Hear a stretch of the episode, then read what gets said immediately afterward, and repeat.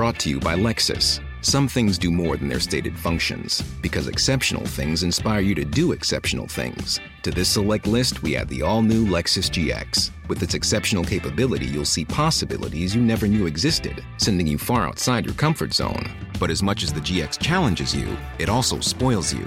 Its intuitive technology and luxurious features mean that wherever you go, you'll never go without. Live up to it. The all new Lexus GX.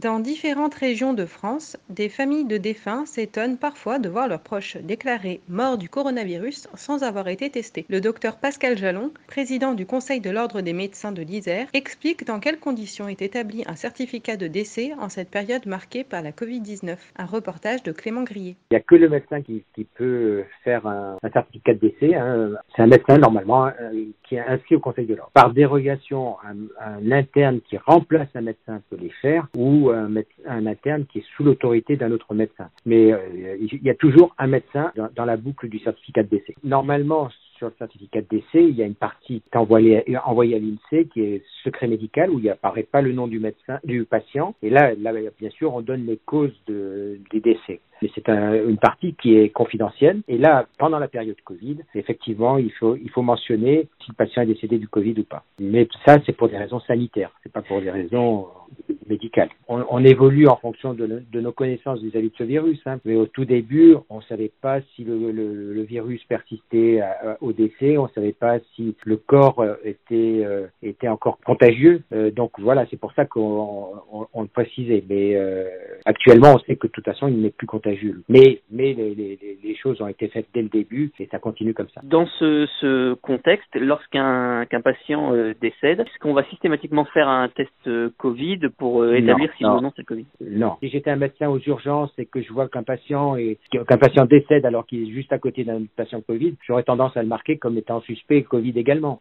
quand on voit la contagiosité qu'il y avait qu'a ce virus, on peut on peut se poser la question. Voilà. Le certificat de décès Covid entraîne derrière effectivement des euh, le corps est, mis tout de suite sous un sac et il n'est visible que pendant 24 heures et ainsi de suite. C'est sûr que pour, pour la famille, ça a été certainement plus dur parce que justement, il y a des procédures pour les patients qui sont décédés du Covid qui sont plus importantes. Mais après, si le, si le, corps a été en contact avec un Covid, c'est normal qu'on marque Covid. Quoi. Voilà, vous savez, dans les services, dans les services d'urgence, ben, on peut être placé à côté d'un patient Covid ou qui se détecte Covid euh, en cours de, en cours d'examen, des choses comme ça.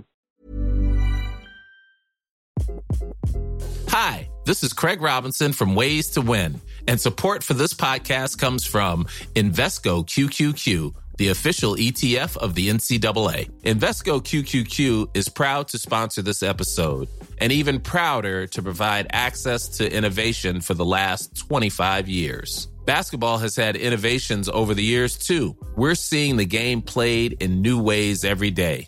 Learn more at Invesco.com slash QQQ. Let's rethink possibility. Investco Distributors, Inc.